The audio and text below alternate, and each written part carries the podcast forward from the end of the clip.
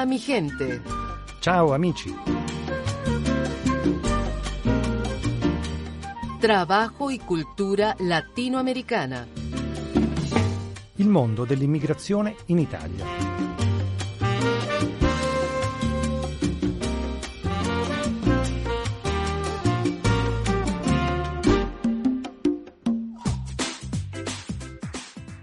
Bentrovati amici nella trasmissione Hola mi gente, ciao amici, il programma bilingue italiano-spagnolo della Radio Vaticana.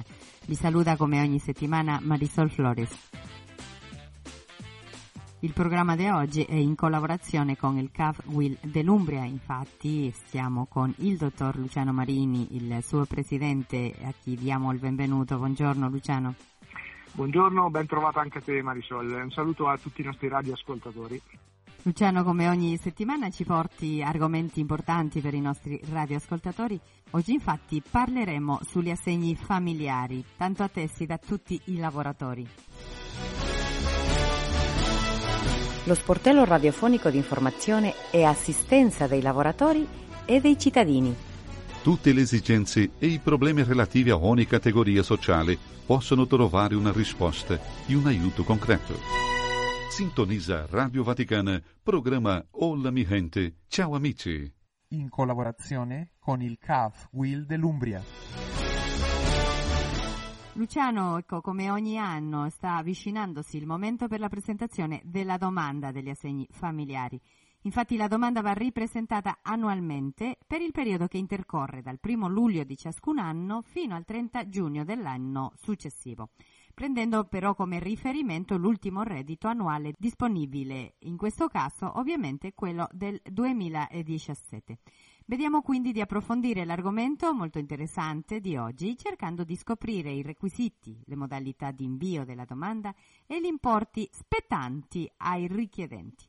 Tanto per cominciare, Luciano, facci capire come funziona l'assegno per il nucleo familiare, a chi aspetta questo beneficio e sulla base di quali parametri ne viene determinato l'importo.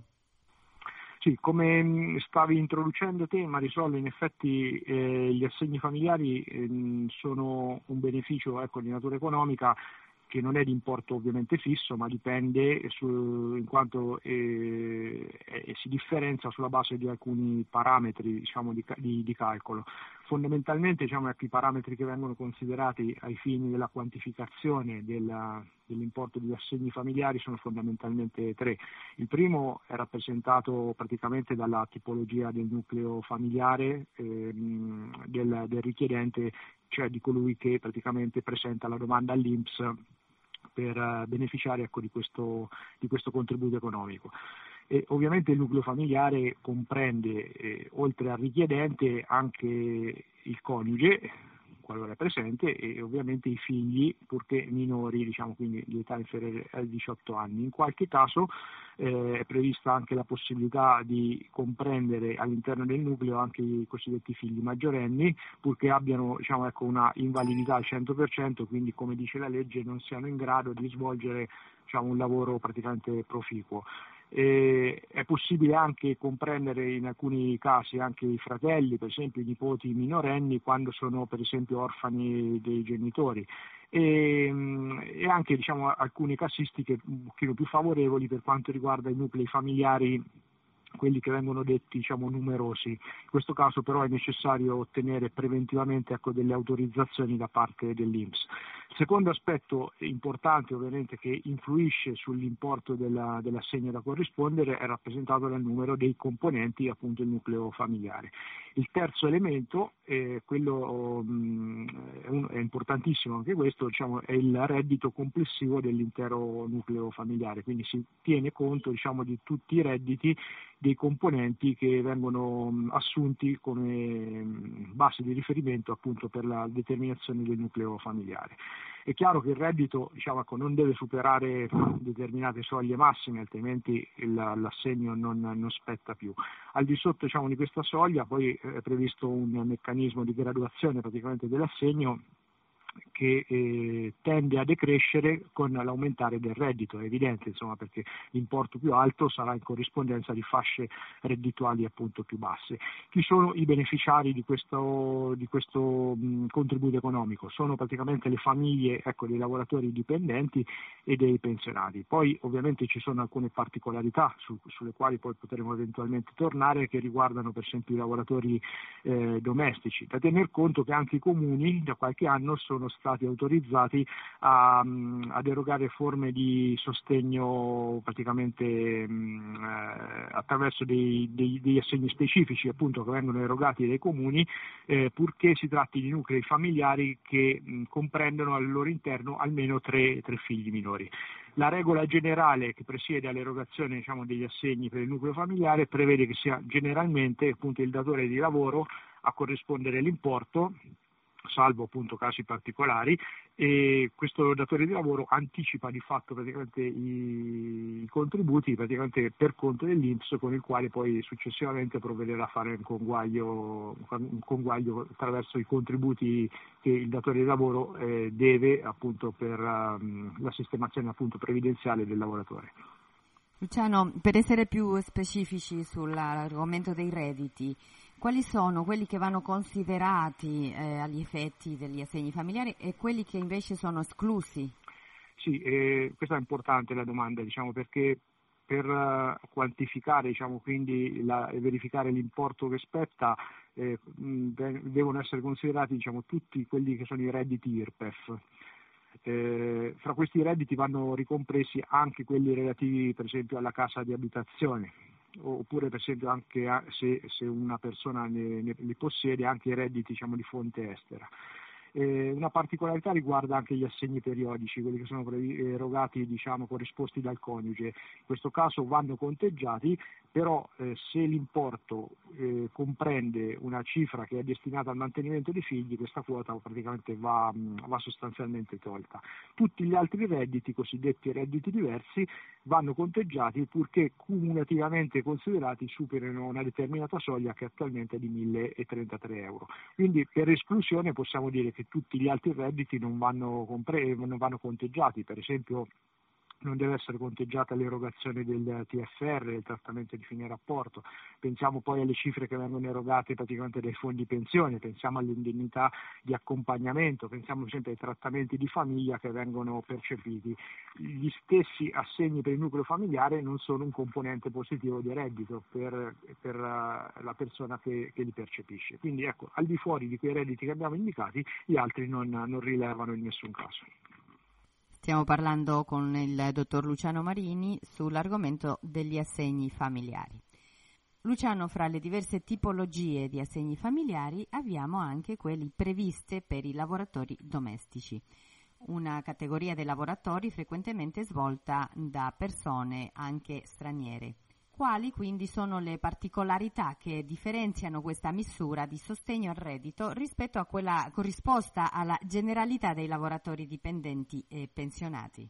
Allora, intanto diciamo, per rispondere a questa domanda che stai facendo mh, bisognerebbe fare una precisazione perché questo, mh, questo assegno mh, diciamo, per il nucleo familiare che viene corrisposto ai lavoratori domestici, in realtà diciamo, spetta indipendentemente ecco, dalla nazionalità del lavoratore, quindi non c'entra più di tanto, salvo alcune particolarità su cui poi voglio entrare, non rileva tanto il fatto che sia un cittadino italiano piuttosto che un lavoratore per esempio comunitario dell'Unione Europea o piuttosto che extracomunitario. Però come dicevamo ci sono anche delle particolarità eh, che eh, vanno a intervenire diciamo, ecco, sulla, su questo tipo di erogazione. Allora, per esempio, per quanto riguarda la composizione del nucleo, del nucleo familiare, del, dei familiari che compongono diciamo, la famiglia, appunto, per i cittadini italiani e anche per i lavoratori comunitari eh, vanno considerati praticamente tutti i familiari, anche se sono praticamente residenti all'estero, oltre che in Italia. Quindi per questo tipo di situazione ecco, non, non, non conta dove il familiare in questo momento appunto risiede a questo tipo di, di, situazione poi soggiace anche per esempio la figura del rifugiato politico perché siccome praticamente si tratta di una figura diciamo, abbastanza debole che va tutelata dalla legge praticamente viene equiparata a tutti gli effetti ai cittadini italiani. Per quanto riguarda invece la domanda alla quale io penso che tu principalmente ti riferivi, quella che riguarda gli extracomunitari, eh, l'inclusione diciamo, ecco, dei familiari che sono rimasti all'estero, quindi non sono venuti insieme al lavoratore in Italia, eh, questa inclusione però è consentita solo a una condizione, e cioè che ci deve essere una convenzione praticamente fra lo Stato italiano e il, um, e il paese di residenza, diciamo, anzi di provenienza direi, il paese di provenienza diciamo, ecco, del, del lavoratore. E se questa convenzione per esempio non c'è perché magari a livello mh, internazionale l'Italia non ha, ne ha fatte diverse di convenzioni, però non tutti i paesi del mondo sono coperti, ecco, se non ci sono convenzioni bilaterali in materia di trattamenti di famiglia, eh, il lavoratore extracomunitario che svolge l'attività eh, domestica in Italia può conteggiare solamente i familiari che sono residenti nel nostro paese e quindi eventuali figli o altri familiari eh, che hanno residenza altrove non, non, possono essere praticamente considerati. Eh, c'è un'ulteriore anche casistica che è stata poi successivamente introdotta che riguarda ad esempio i lavoratori stranieri che hanno la residenza fiscale in Italia ma che eh, però sono assicurati diciamo, nei regimi previdenziali di almeno un paio di paesi dell'Unione Europea. In questo caso, in deroga al principio diciamo, di non um, conteggio dei familiari, viene dato questo beneficio. Quindi a condizione che esistano questi due requisiti, ripetiamoli così evitiamo di fare confusione, la residenza fiscale in Italia e il fatto di essere stati assicurati nei regimi previdenziali di due paesi dell'Unione Europea e possono essere conteggiati tutti i familiari, indipendentemente dal fatto che sono residenti in Italia o in altri paesi.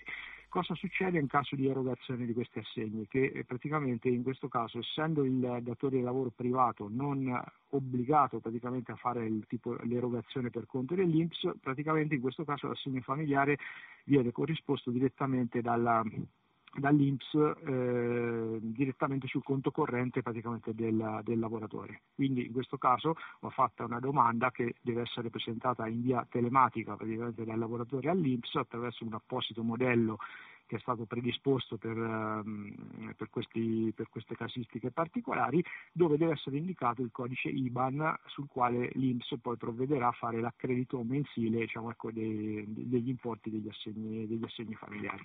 Una procedura parallela, se vogliamo, telematica, ma che comunque risolve alla fine il problema eh, di poter eh, percepire ecco, questo tipo di trattamento. Certo, grazie Luciano. Non, quindi non tutti i lavoratori stranieri che vivono e lavorano in Italia, ma eh, soltanto quelli che appartengono ai paesi con cui l'Italia ha delle eh, diciamo ecco, questo, puntualizziamo questo aspetto che mi pare abbastanza importante. Il fatto eh, della convenzione eh, riguarda praticamente la composizione del nucleo familiare, va bene? Quindi se c'è la convenzione il nucleo familiare si estende a tutti i familiari, anche non residenti. Se non c'è possiamo fare riferimento solamente a quelli che sono presenti in Italia. Grazie Luciano per chiarire questa situazione che riguarda i lavoratori che hanno un contratto di lavoro domestico. Andiamo ancora avanti con l'argomento degli assegni familiari. Quali sono le caratteristiche, Luciano, per eh, l'erogazione degli assegni familiari subordinata a specifiche autorizzazioni da parte dell'Inps?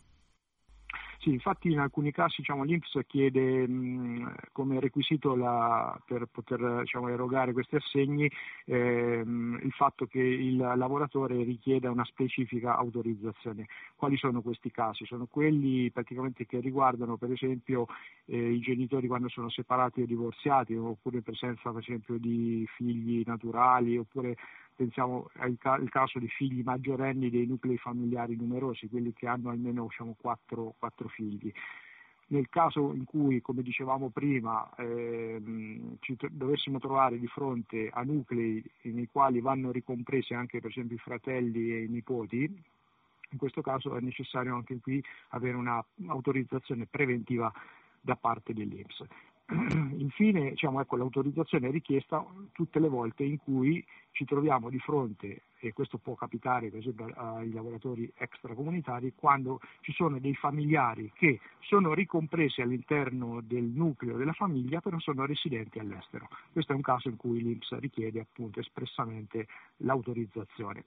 Luciano, molti lavoratori sicuramente vogliono sapere in anticipo no, quanto aspetta per eh, questo aiuto al reddito. Dove possono quindi rivolgersi? Ma, eh, direi che il primo punto di contatto e di riferimento può essere rappresentato sicuramente da, dalle strutture di patronato delle associazioni sindacali no, che danno, sono ecco, sempre a disposizione per dare un po' le informazioni e anche la consulenza necessaria.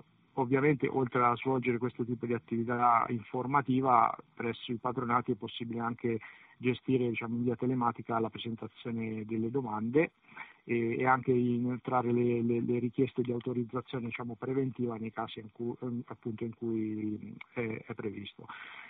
Chiaro che oltre al, um, al, patronato ci sono anche altri canali alternativi, per esempio è possibile anche eh, rivolgersi all'IRPS direttamente tramite il sito, in questo caso eh, è possibile verificare diciamo, attraverso delle apposite tabelle che sono tabelle diciamo, dove vengono incrociati i dati del reddito con i componenti dei familiari e sono delle tabelle che vengono allegate a una certa circolare dell'Inps che è quella che spiega come funziona praticamente la, gli, assegni, gli, assegni, familiari e lì incrociando praticamente appunto i due dati del reddito e dei componenti della famiglia è possibile verificare e rilevare l'importo che spetta alla, al singolo richiedente ovviamente, quindi è possibile ecco, fare questo tipo di, di controllo.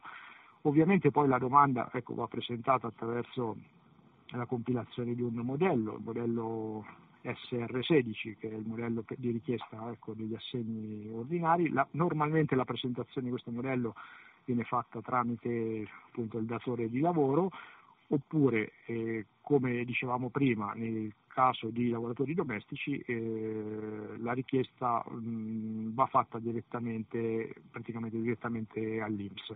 Ovviamente l'invio è sempre mh, fatto con modalità telematica, quindi attraverso applicativi e procedure online, oppure ricordiamo tramite il patronato, oppure è possibile rivolgersi all'Inps attraverso un numero di telefono che è quello relativo al contact center appunto dell'Inps. Un'ultima cosa, Luciano. Se un lavoratore si accorgesse che in passato aveva diritto a percepire gli assegni familiari, ma non ha fatto domanda, può in qualche modo recuperare gli arretrati? Sì, questo è un caso che capita anche con una certa frequenza perché non tutti eh, si ricordano poi annualmente diciamo, di dover fare questo tipo di, di, di, domanda. Direi che la domanda che tu fai ha una risposta sicuramente affermativa, però eh, ci deve essere una condizione, cioè che non sia scaduto il termine di prescrizione per la presentazione della domanda. Attualmente il termine di prescrizione è pari praticamente a 5 anni. Allora cosa si deve fare qualora un um, cittadino eh, si accorga che ha, aveva diritto magari a richiedere per le annualità precedenti gli assegni ma non l'ha fatto. Bisogna ripresentare diciamo, un altro modello, praticamente un modello che va presentato per ciascun anno di riferimento. C'è da ricordarsi però che la domanda eh, degli assegni familiari è una domanda che decorre praticamente dal primo luglio di un, di un, certo anno e arriva fino al 30 giugno dell'anno successivo, quindi non corrisponde praticamente con l'anno, con l'anno solare e per ogni anno diciamo, di arretrati da richiedere va compilato diciamo, un modello distinto. Quindi se uno per esempio nel quinquennio non ha mai fatto la domanda deve riempire 5 modelli eh, di riferimento appunto per, per, ciascun anno, per ciascun anno. Ovviamente una volta poi presentata la domanda l'Inps poi provvederà successivamente al pagamento normalmente come dicevamo per il tramite ecco, del, del, datore di lavoro o con quelle modalità dirette nei confronti de, de, delle casistiche appunto, che abbiamo già eh, affrontato questa mattina. È chiaro che se poi gli arretrati dovessero essere relativi alle annualità ancora precedenti purtroppo non c'è niente da fare e a quel punto il diritto agli assegni si perde definitivamente. Quindi hanno diritto agli arretrati massimo eh, 5 anni indietro. 5 anni, esattamente 5 anni. Grazie mille Luciano, noi ci grazie, incontreremo grazie, alla prossima grazie puntata. Un saluto anche ai nostri radioascoltatori. Buona giornata. lo sportello radiofonico di informazione e assistenza dei lavoratori e dei cittadini. Tutte le esigenze e i problemi relativi a ogni categoria sociale possono trovare una risposta e un aiuto concreto. Sintonizza Radio Vaticana, programma Hola mi gente. Ciao amici. In collaborazione con il CAF Will Umbria.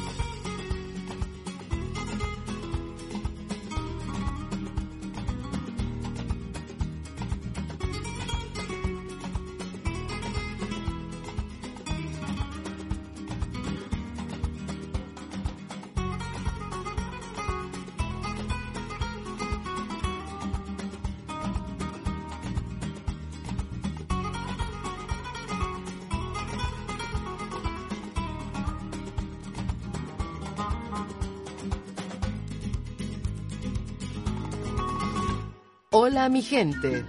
Ciao amici.